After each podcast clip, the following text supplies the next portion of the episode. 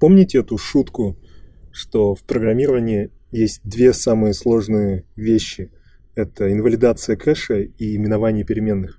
Насколько я понимал эту шутку всегда, одна из них ну, на самом деле серьезная. А, инвалидация кэша — это фундаментальная проблема, которая исходит из еще более фундаментальной проблемы, связанной с состоянием.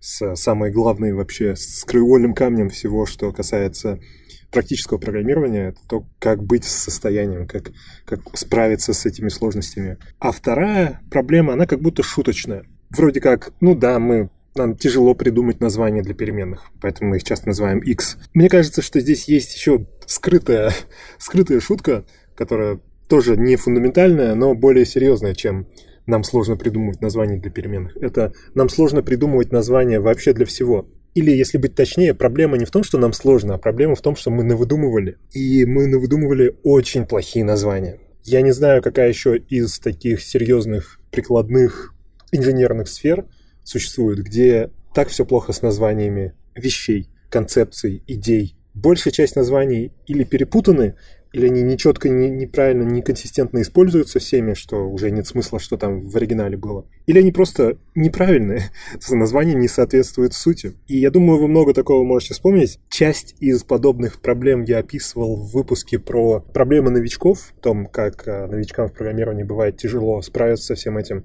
и как их дополнительно ко всему прочему еще путают названиями, непонятными, неподходящими словами, архаизмами и так далее. Сегодня я хочу поговорить не об этой теме, не о названиях. Э, я просто вспомнил это, потому что я хотел поговорить о технологии serverless, что означает без сервера, что, естественно, никак не отражает, вообще не помогает никак объяснить, что это, что это такое. Конечно же, это не технология, которая избавляет нас от сервера. В этих названиях чувствуется, наверное, немножко маркетинг и немножко внутреннее желание всех программистов как можно скорее избавиться от инфраструктуры, серверов, всего, что не код. И на другой стороне этого уравнения есть еще технология, ну или идея no-code. Это всякие сервисы, которые позволяют создавать приложения без языков программирования, без программирования, то есть с помощью каких-нибудь визардов или визуального конструктора или чего угодно. И там тоже чувствуется это желание, но уже желание скорее некоторых программистов, но также не программистов. Как сделать что-то, но избавиться от кода. В ноу-код тоже можно сказать, это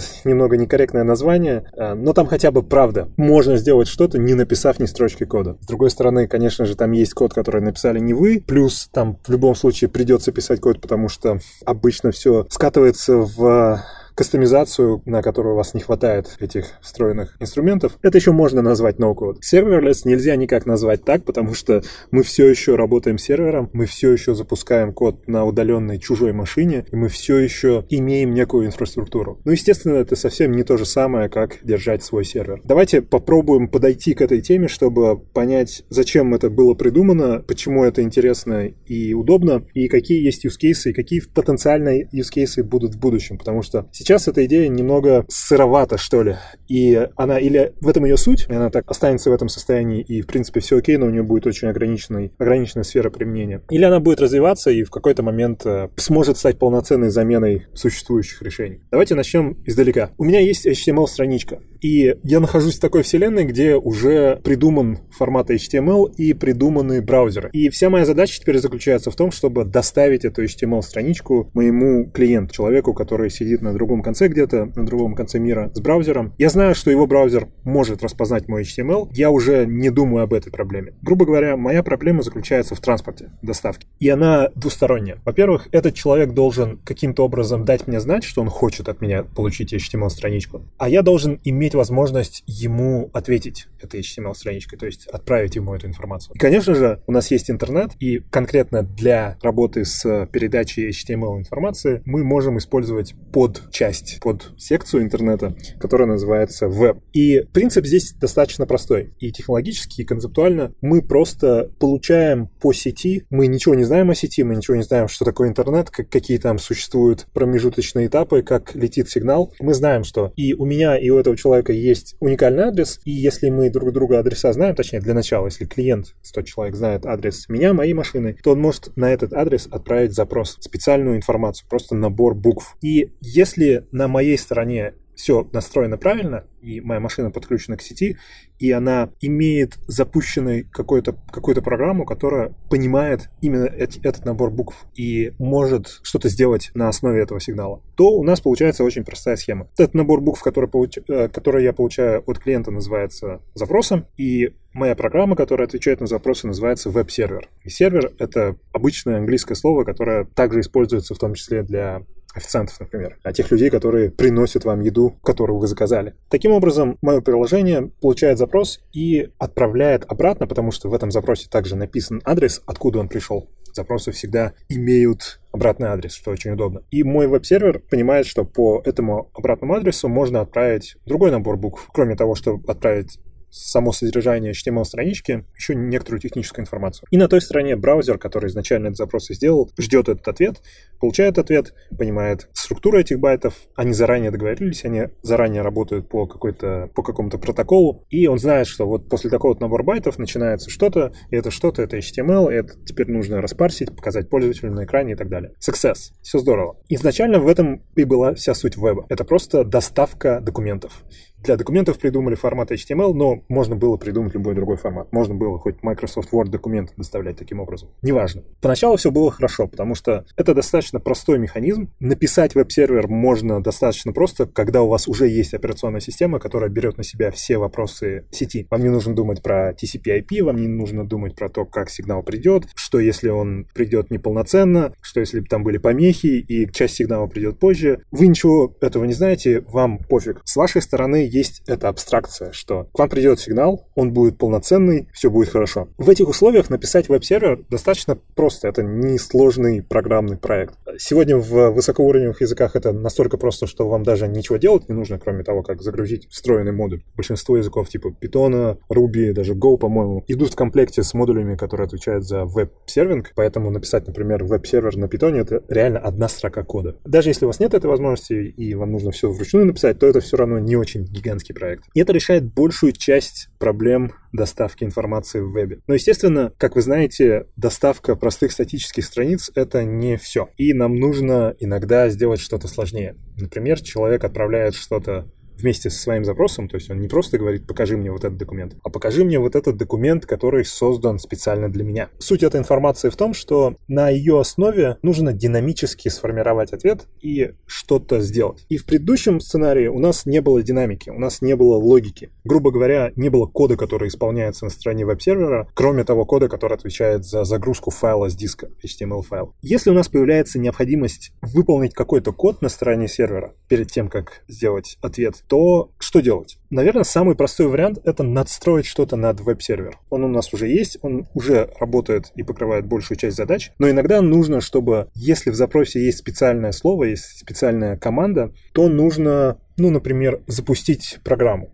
Потому что мы знаем, что веб-сервер — это просто приложение, это просто программа. Она работает на какой-то машине, на какой-то операционной системе. Это просто процесс. Суть его, конечно, в том, что это процесс, который запущен постоянно, никогда не закрывается. Если он закрывается по какой-то причине, то это плохо, и нужно автоматически перезапускать ее. Для этого существуют механизмы вроде демонизации. Но это не какая-то новая структура программирования, это просто та же самая программа. Просто сделана так, что она перезапускается при падении. Обычно любая операционная система дает всем программам ограниченные огромные возможности по работе с ресурсами компьютера. Наш веб-сервер уже пользовался одним таким ресурсом, точнее двумя такими ресурсами. Сетью, куда он имел ограниченный доступ, а, он мог получать информацию из сети и отправлять информацию по сети, но только по определенной секции сети. И так как приложений для разных задач может быть много на одном компьютере, у нас многозадачные машины, каждому приложению отдается конкретный порт, ну или несколько портов. В нашем случае HTTP веб-сервер обычно работает на порту порту 80, но ему ничего не мешает работать на любом другом порту. И этот порт после его запуска зарезервирован для этого приложения. Только это приложение в данный момент времени может получать информацию из этого порта и отвечать. Операционная система также дает ограниченные возможности по запуску подпроцессов или же взаимодействию с существующими процессами. И если не, не уходить здесь в дебри, я иду к тому, что если нам нужна какая-то динамика, то самый простой вариант — это позволить веб-серверу запускать какой-то другой процесс, запускать другую программу, которая будет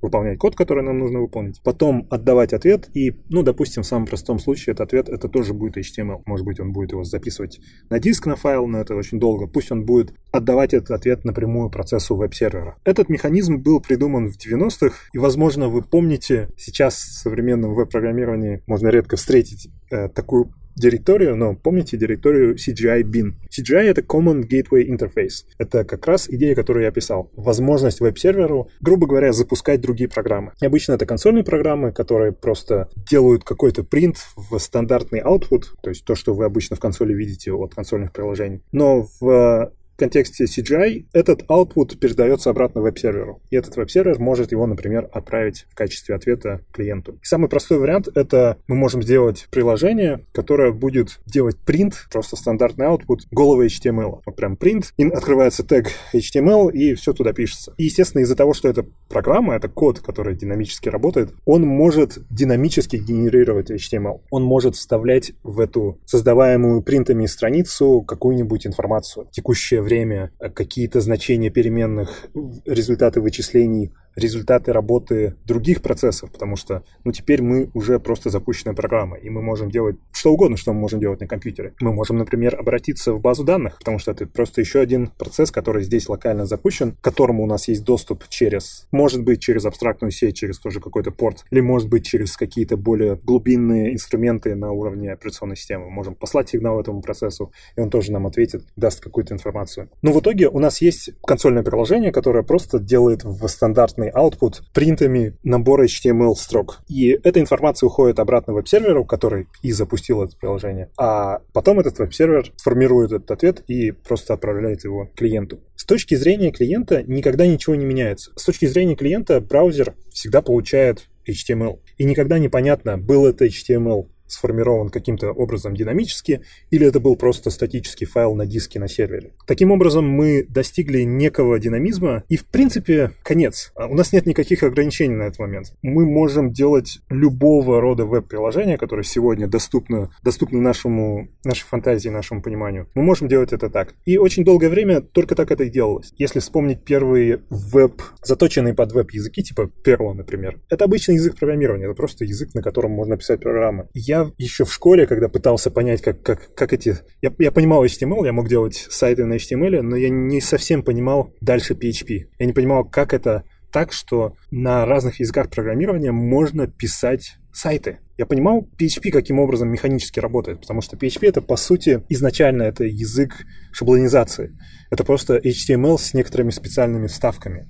И ты, если запустишь этот файл на специальном, на специальном PHP-сервере, то он обработает это как HTML, но там, где эти специальные вставки, он сделает что-то. Там можно делать а, динамическую информацию. Но где-то я потом услышал, что, кажется, Яндекс, а, типа многие сайты Яндекса, многие сервисы Яндекса написаны на языке C. Я знал на базовом уровне язык C, я, я делал какие-то консольные приложения, но я не мог понять, как это. Вот он C, вот на нем можно делать приложение, а вот веб, и вот HTML и PHP, но как на C можно делать вот это? Он ведь не для этого. Я не мог долгое время понять, что неважно какой язык, нет никакой разницы. Есть разница в удобстве и в заточенности, но если этот язык полноценный, и он может на операционной системе дать в каком-то виде вывод, а любой язык это может сделать, то это можно использовать как источник информации для формирования ответа веб-сервера. Потому что у нас есть эта абстракция, и в конечном итоге все, что нам нужно, это отправить HTML. Мы пока ограничиваемся только, только вебом, только браузером и HTML. Ну окей, допустим, мы дошли до этого этапа эволюции, и в принципе все нормально. У нас, правда, есть некоторые проблемы с тем, что все это немного небезопасно, что есть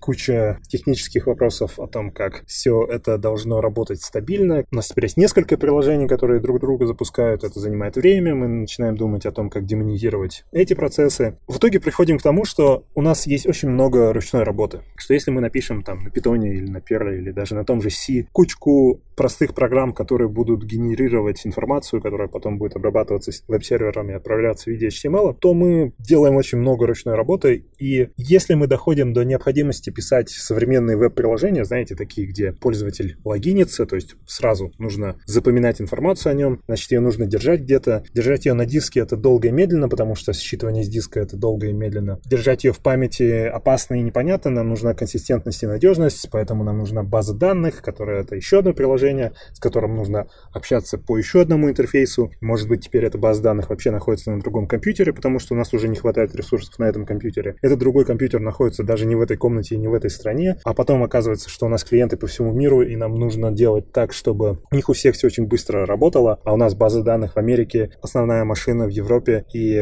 у нас куча-куча проблем.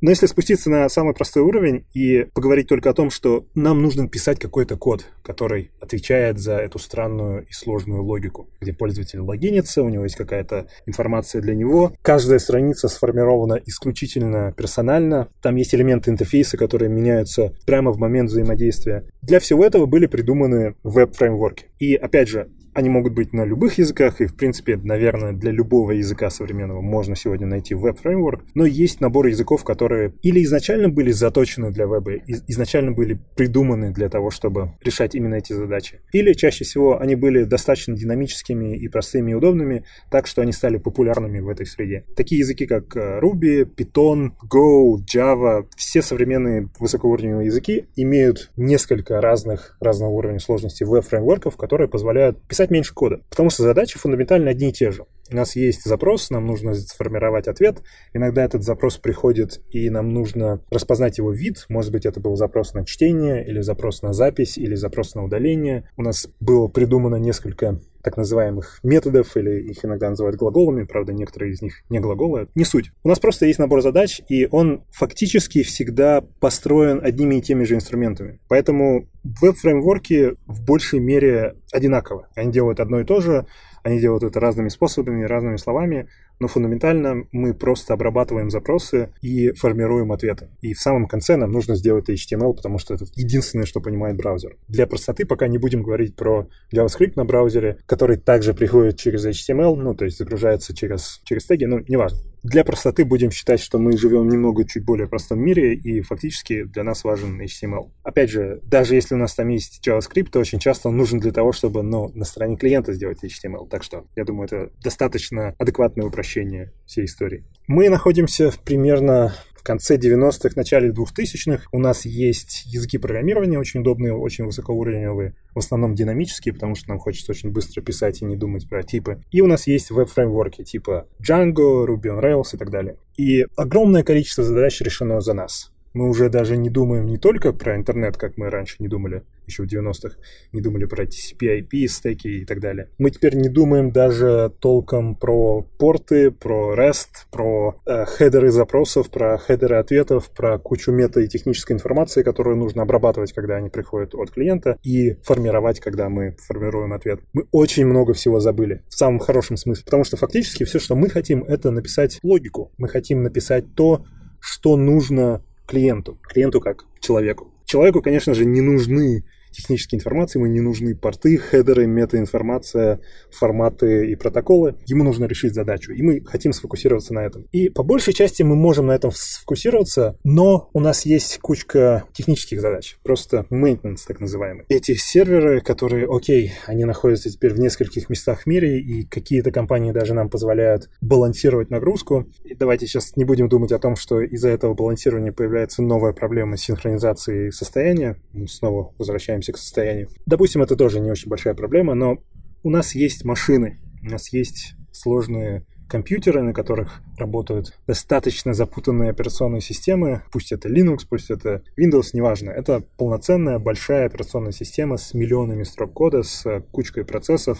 У них есть апдейты, у них есть security патчи, их нужно постоянно поддерживать, чтобы все это вообще было безопасно. Каждый день появляются новые опасности. Нам нужно заботиться о том, чтобы эти машины физически работали, чтобы там, грубо говоря, электричество не отключалось, чтобы при каких-то проблемах они перезапускались автоматически, ну или хотя бы как можно быстрее. То же самое с самими приложениями. Мы хотим, чтобы наши приложения всегда работали и перезапускались автоматически. Мы хотим знать об ошибках. У самого процесса запуска приложения на чужой машине есть много проблем, потому что мы пишем свой софт обычно на своих компьютерах, и в простом виде мы не запускаем такой же сервер у себя на компьютере. У нас есть наша операционная система, и она чаще всего немножко похоже на то, что будет на сервере, но есть миллион мелких отличий. И отдельная большая задача — это просто заставить ваше приложение работать не на вашем компьютере. Это все еще нерешенная задача, и да, сегодня есть некоторые способы обхода этой сложности вроде контейнеризации, но это немного борьба с последствиями, потому что, по сути, фундаментальная проблема не решается, мы просто ее изолируем и пытаемся решить изоляции. Наверное, это все еще не конечный этап эволюции. И нам нужно думать про то, как все это менеджерить, как оплачивать и так далее. Более того, если мы все это сделаем, то мы потратили много ресурсов и денег на то, чтобы все это установить, а потом это будет работать. И если это несколько машин серверной, то нам нужно платить за все это. Притом мы обычно платим вне зависимости от того, как эта машина используется. Если у нас в месяц будет 0 клиентов или миллион клиентов, то мы будем платить одно и то же. И это немного странно, но логично, потому что, ну, это ведь машина. Она должна работать, у нее есть физические требования и так далее. И что, если мы сфокусируемся на вот этом фантастическом идеале? Как бы в идеале мы хотели все это видеть? Ну, в идеале мы бы хотели избавиться от вообще всего, что не касается решения нашей задачи. Наша задача в итоге это какая-то логика, какой-то код, который выполняется, чтобы решить проблему нашего клиента, человека. И как мы до этого забыли о куче технических вопросов, связанных с сетью, связанных с слоями абстракции от браузера до сетевой карты и обратно, мы бы также в идеале хотели бы забыть про технические детали, связанные с сервером, связанные с запуском процессов на сервере, с демонизацией, с безопасностью, с портами, с зависимостями, с аптаймом. Мы, грубо говоря, хотим забыть о том, что существует компьютер, что существует сервер, на котором все это работает. Мы хотим видеть это абстрактное платоническое облако, где просто работает код. И он магическим образом работает, как будто бы не существует компьютера. Конечно же, он работает на компьютере, он больше нигде не может работать. И, конечно же, там есть та же самая операционная система с теми же самыми проблемами, с теми же самыми задачами. Но мы хотели бы забыть об этом. Так же, как мы в реальной жизни забываем о том, что, например, электричество к нам просто приходит. Это идеальная абстракция. У меня есть дырка в стене, и оттуда я получаю электричество. Какие там задачи на электростанции, на доставке, на сжигании или солнечных батареях или чего, я понятия не имею. Я получаю то, что мне нужно получать, я не думаю больше ни о чем. И очень хочется прийти к этому же с кодом. Я просто беру и запускаю, грубо говоря, свою функцию. Я написал функцию, которая делает то, что мне нужно, и она делает return, и вот этот return я хочу отправить человеку, и все. Это цель, это фантастический идеал, фантастическая мечта, и есть идея serverless. У нас все еще есть сервер, но мы как будто бы забываем про него. Так что, ну, пожалуй, я частично беру свои слова обратно, это нормальное название. Оно отражает э, идеал, иллюзию. Это иллюзия того, что у нас нет сервера.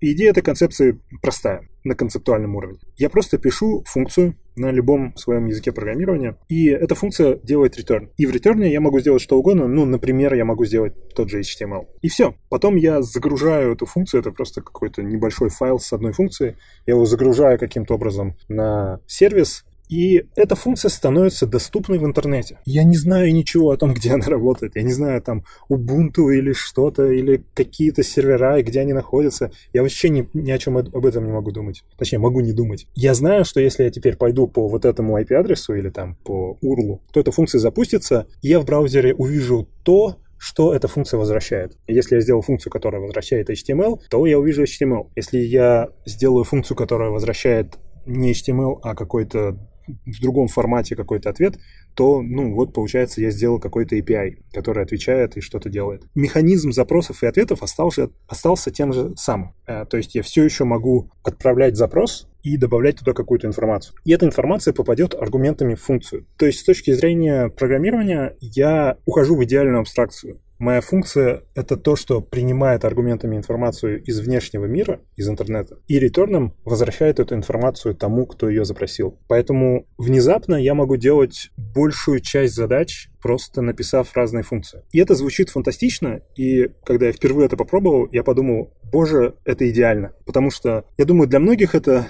кейс, для, для многих программистов, я не знаю, кто любит заниматься инфраструктурой. Но для меня это максимально болезненная тема. То есть я, мне кажется, в топе по ощущению болезненности. Я просто ненавижу все, что касается разворачивания сервера. И те решения, которые обычно предлагают, если вы, ну, Кто сегодня разворачивает сервер вручную? Зачем это делать, когда есть Docker и Kubernetes? Это я ненавижу еще больше, потому что для меня это решение, которое требует понимания всего того, но я теперь могу как бы, окей, я вручную не делаю, но мне все еще нужно понимать все, что происходит, потому что если я не буду понимать, то в какой-то момент будет проблема, с которой я не справлюсь. Функция, которая просто работает и отвечает, для меня более подходящее решение в этом плане, где мне не нужно думать, я не могу здесь особо даже ни о чем думать. Если вернуться к нашему обычному веб-приложению, которое написано на каком-нибудь языке программирования с веб-фреймворком, и это процесс, который работает на машине, и мы управляем этой машиной, и там есть другие процессы вроде базы данных, какого-то хранилища, есть доступ к жесткому диску, то если от этого сделать переход к функции, которая просто запускается, потом заканчивает работу, отдает ответ и все, то у нас есть много плюсов и много минусов. Плюсы с точки зрения того, где все это работает, и с точки зрения того, кто заказывает все это, то есть меня как программиста. Плюс в том, например, что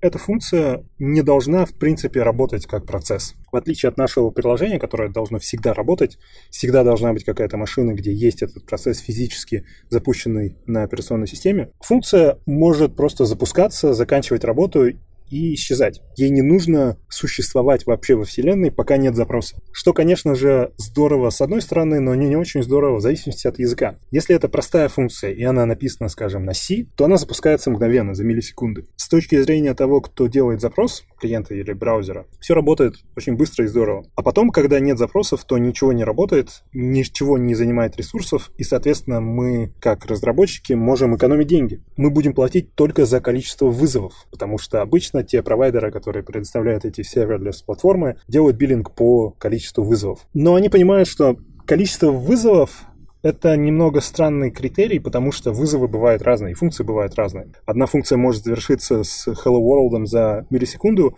другая функция может выполнять сложные операции и работать 10 минут. Конечно же, там по TCP-IP будет какой-нибудь тайм-аут, но суть не в этом. Функции бывают разные, и количество вызовов — это странный критерий. Поэтому обычно эти провайдеры ограничивают максимальное время работы функции. И ограничивают достаточно сильно. Ваша функция обычно должна работать там типа за секунду, не больше. То есть сразу отметаются сложные запросы на диск или тяжелые запросы в базу данных. Это одна сторона, конечная, которая ограничена временем сверху. Но есть еще проблема того, что если вы написали вашу функцию, скажем, на Java, и вы все еще хотите эту гибкость биллинга, то запуск процесса на Java означает запуск виртуальной машины Java. Если вы когда-либо это делали, то вы знаете, что это не миллисекунды. Изначально это была проблема, сейчас это в меньшей степени проблема, потому что эти провайдеры, естественно, понимают, что ну, нельзя просто взять и отказаться от этих языков. Люди хотят писать на Java, нужно было что-то придумать. Поэтому были придуманы новые абстракции, которые позволяют даже код на Java запускать за миллисекунды, что, естественно, означает некоторые хаки и некоторые структуры такие, что, по сути,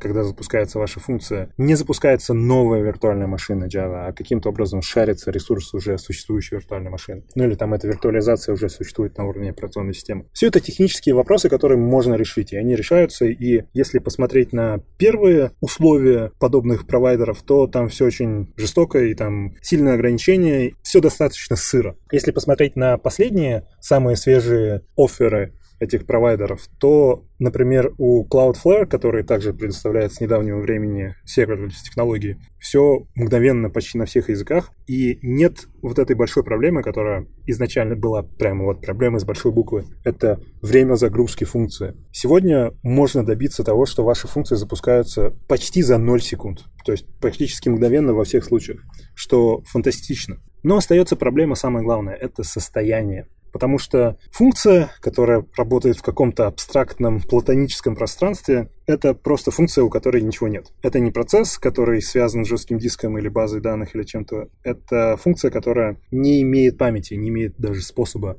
работы с памятью. И, естественно, для этого есть решения, и можно придумать решения свои, но, конечно, эти провайдеры также предоставляют более удобные решения. Например, если у вас было приложение, которое работает с базой данных, вы можете сами эту проблему решить, сделав базу данных отдельным сервисом, который вы все еще будете также по-старому запускать на каком-то сервере, написав над ней какую-то оболочку, какое-то приложение, которое будет, грубо говоря, делать гейтвей к этой базе данных по внутренней сети или по какой-то защищенной сети, неважно, позволять вашему приложению обращаться к этой базе данных. И это настолько понятная и распространенная задача, что те же провайдеры стали предоставлять, можно так сказать, serverless базы данных. Грубо говоря, базы данных или какие-то хранилища информации, с которых очень удобно получать информацию, работая из функции, из вот этой абстрактной, запущенной непонятно где функции. И большая часть провайдеров имеет это, Google имеет, Firebase есть подобная база данных, э, есть FaunaDB, э, что-то вроде Mongo, NoSQL хранилище. И вы снова забыли о том, что это какая-то, какой-то процесс, который работает где-то на какой-то машине.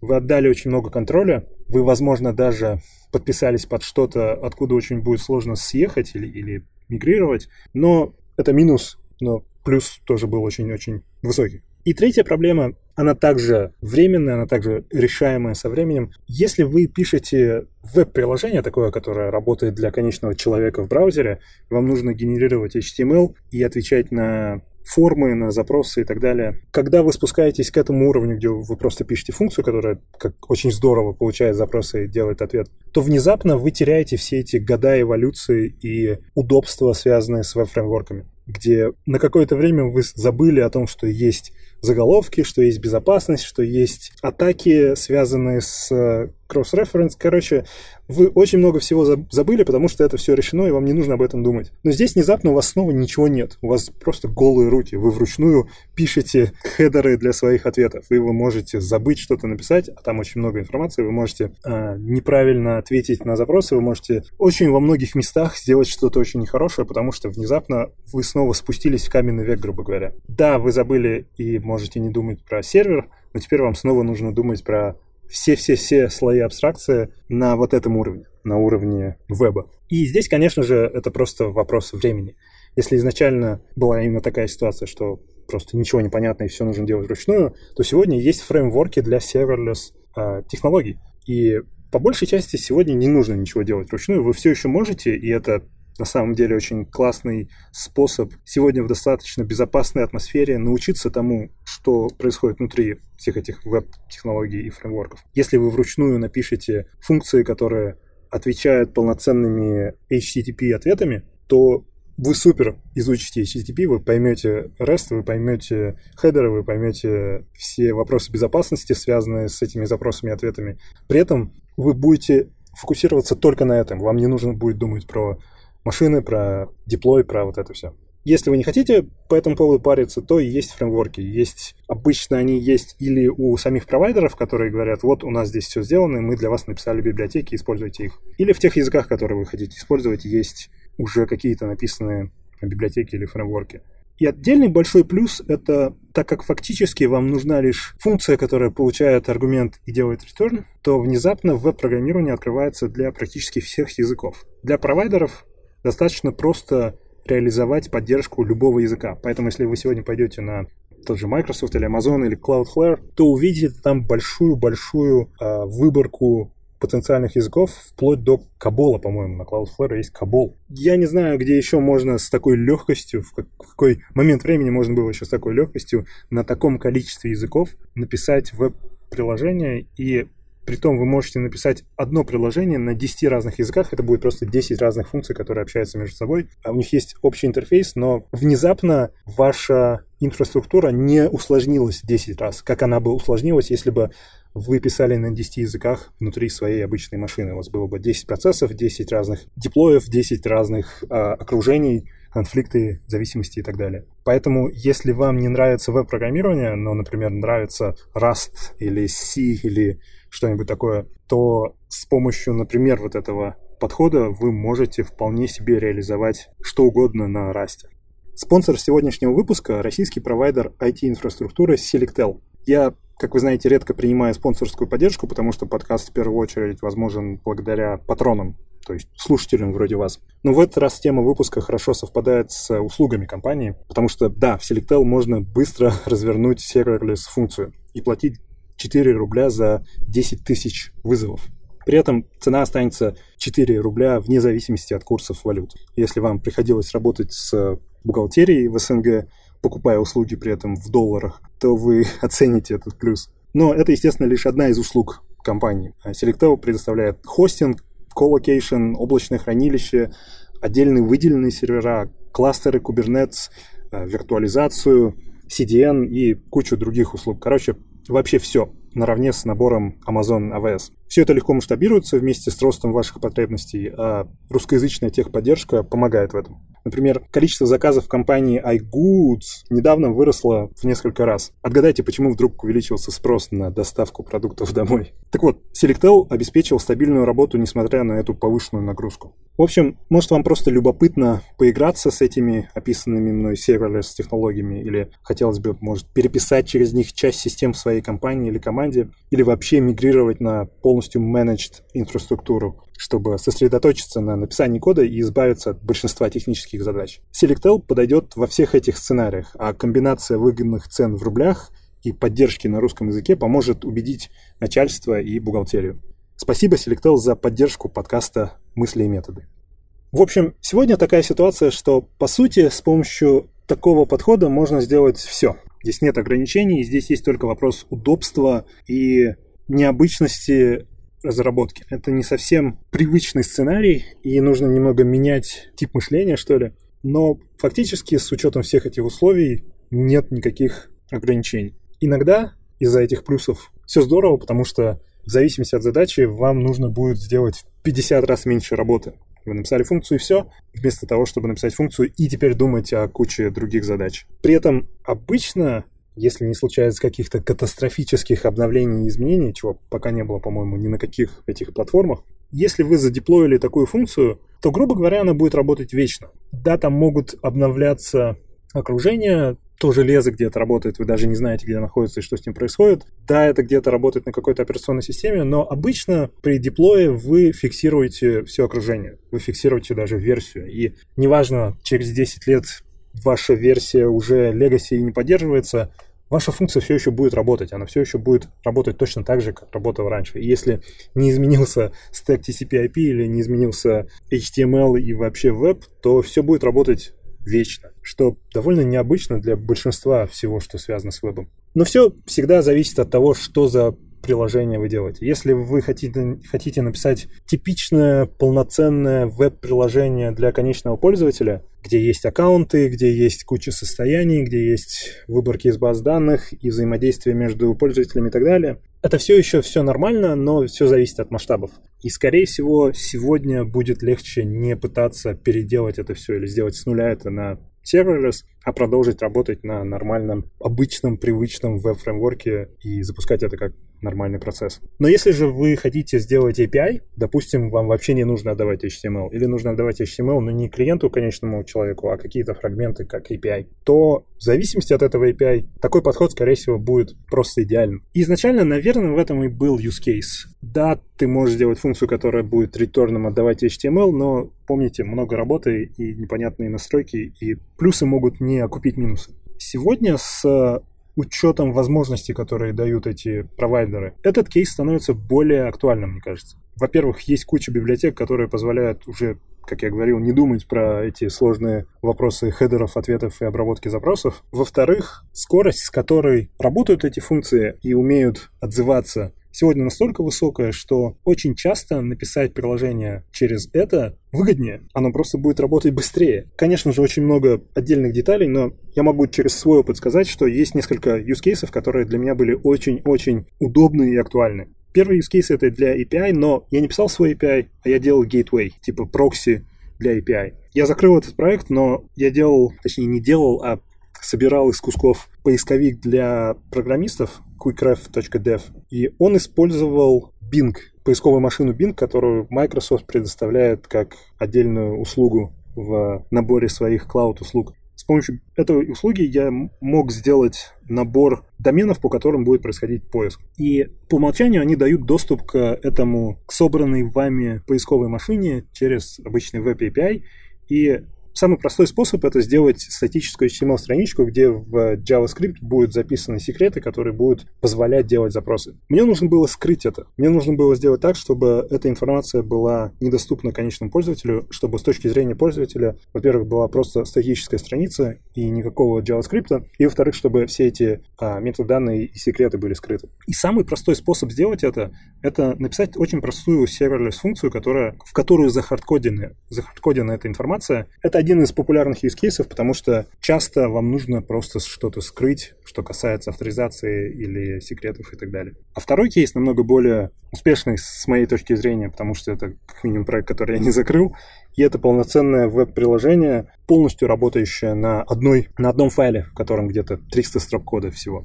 Это мой сайт с курсами codeexpanse.com. Структурно это очень простой сайт, и фактически большая часть сайта это статический HTML, но там есть немного динамики. Там можно покупать курсы, получать доступ к курсам и отмечать уроки как пройденные, отмечать и снимать отметку. И когда я задумал это, естественно, самый первый вариант, который приходит в голову, это ну, это простое крут приложение.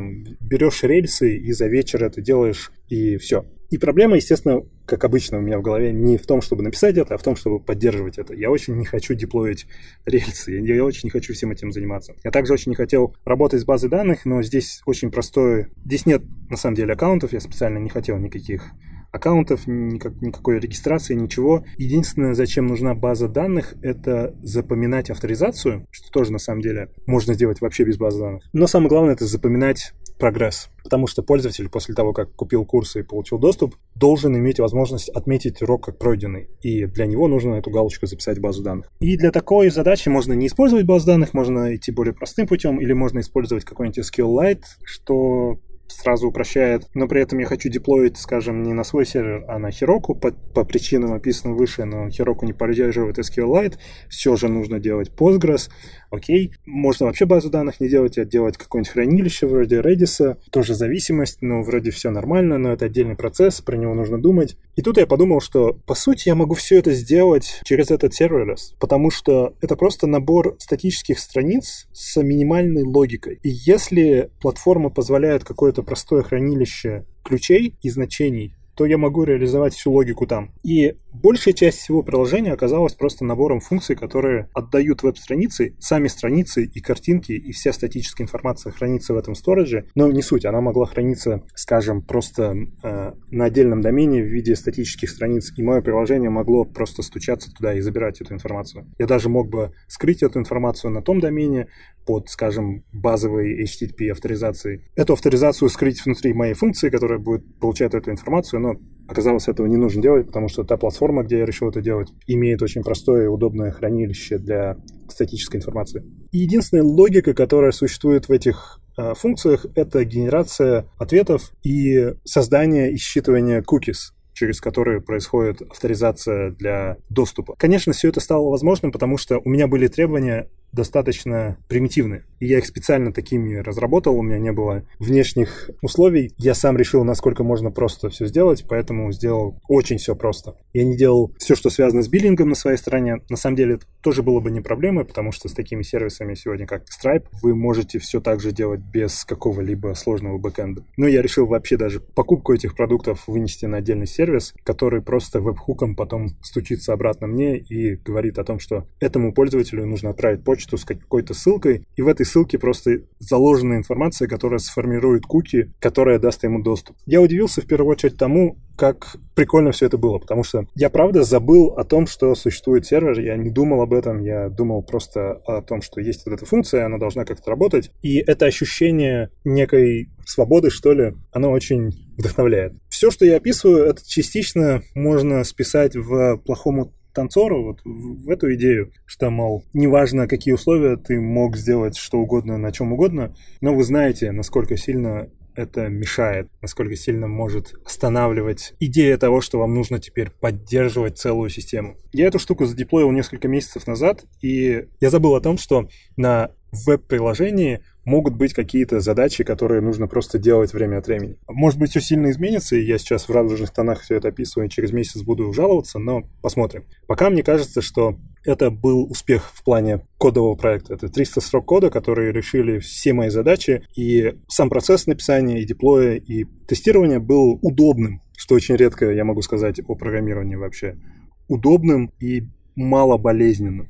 Я предлагаю в одном из следующих выпусков поговорить, точнее, пофантазировать о том, куда можно развить эту идею. Потому что, очевидно, сейчас все это достаточно сыро. Все, все проблемы, которые уже даже решены, и проблемы, которые все еще не решены, они выглядят и звучат немного смешно. И можно сказать, что это немножко шаг назад. Потому что очевидно, что все, что я описал, это все еще немного сыро, что все это в зачастном состоянии, и может быть это вообще какая-то временная маркетинговая фигня, которая уйдет и окажется, что здесь нет, что это тупиковый путь. Но кажется как минимум, что это не тупиковый путь, что в этом что-то есть, что какая-то сказочная, фантастическая идея того, что ресурсы, вычислительные ресурсы просто доступны. И они доступны как воздух, они доступны просто вот везде. Подключаешься к стенке, и там компьютер. Компьютер в самом его базовом понимании — это вычислительная машина. Это не операционная система, это не интерфейсы, это ничего. Это просто то, что может исполнять код.